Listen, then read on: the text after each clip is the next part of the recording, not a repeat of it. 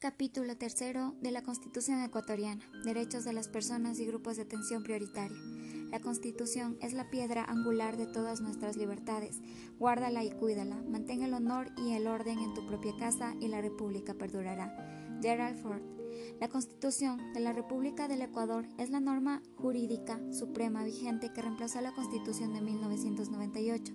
Se establece como la norma jurídica de mayor jerarquía dentro del ordenamiento jurídico ecuatoriano, primando inclusive sobre los convenios y tratados internacionales, salvo excepciones en casos de derechos humanos más beneficioso, leyes orgánicas y ordinarias, así como las demás normas expedidas por gobiernos autónomos descentralizados de entidades subnacionales y las redactadas por ministros de instituciones públicas.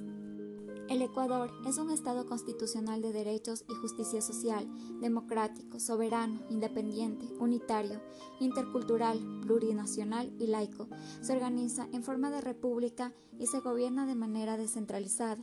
La soberanía radica en el pueblo, cuya voluntad es el fundamento de la autoridad y se ejerce a través de los órganos del poder público y de las formas de participación directa previstas en la Constitución. Sabiendo lo mencionado anteriormente, el presente tiene como objetivo principal dar a conocer el capítulo tercero de la Constitución ecuatoriana con su tema central, derechos de las personas y grupos de atención prioritaria.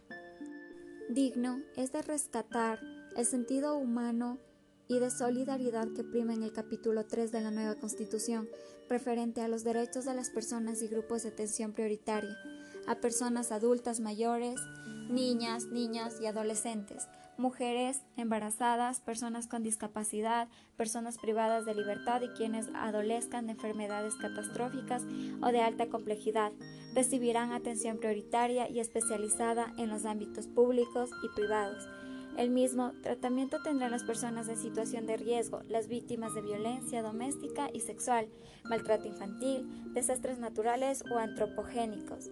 El Estado prestará especial protección a las personas en condición de doble vulnerabilidad.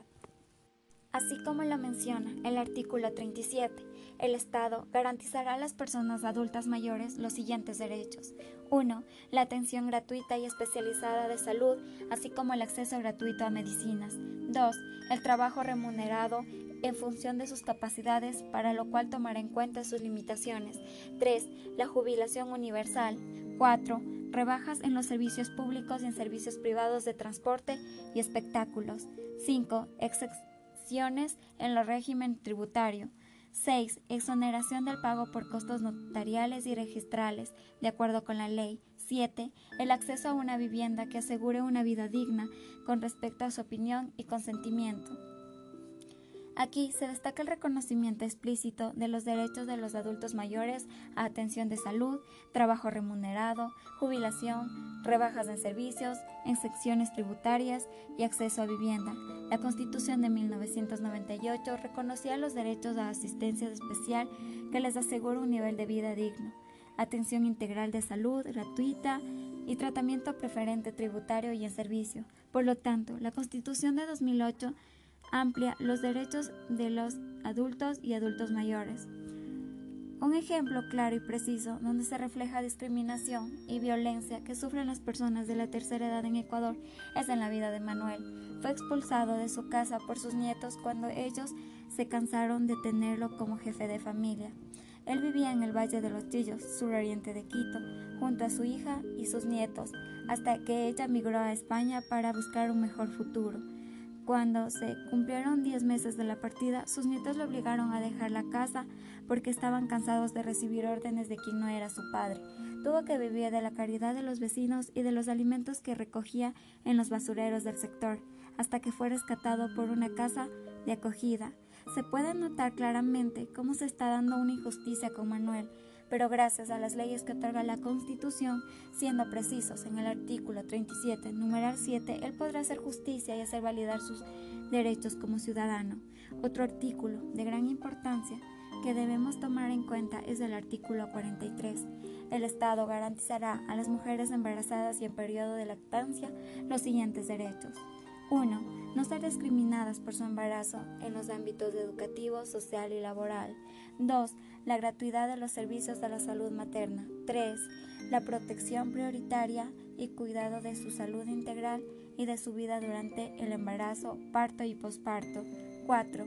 Disponer de las facilidades necesarias para su recuperación después del embarazo durante y durante el periodo de, de lactancia. Un ejemplo de ello es el de Meg, que está embarazada de 5 meses. Solicitó un empleo en una cafetería local. El gerente reconoció que Meg estaba calificada, pero se negó a contratarla, explicándole que el negocio siempre estaba muy ocupado, con un ambiente de trabajo muy movido y que era poco probable que una mujer en su condición pudiera seguir el ritmo. Meg fue discriminada si el gerente no la contrató por estar embarazada. Se ve claramente cómo no se le otorga el derecho del artículo 43, numeral 1, siendo así que ella está en todo su favor de hacer validar sus derechos como ciudadana y enjuiciar a quien no lo conceda. Otro artículo de gran importancia que debemos tomar en cuenta es el artículo 44 de la Constitución. El Estado, la sociedad y la familia promoverán de forma prioritaria el desarrollo integral de los niños, niñas y adolescentes y asegurarán el ejercicio pleno de sus derechos. Se atenderá al principio de su interés superior y sus derechos prevalecerán sobre los derechos de los demás. Resulta interesante contrastar lo dicho por la Corte Constitucional frente al principio de interés superior y la protección reforzada de lo que son los titulares, los niños, los niños y adolescentes, mismos que tendrán derecho a su desarrollo integral, entendido como proceso de crecimiento, maduración y despliegue de su intelecto y de su capacidad, potencialidad y aspiración en un entorno familiar, escolar, social y comunitario de afectividad y seguridad.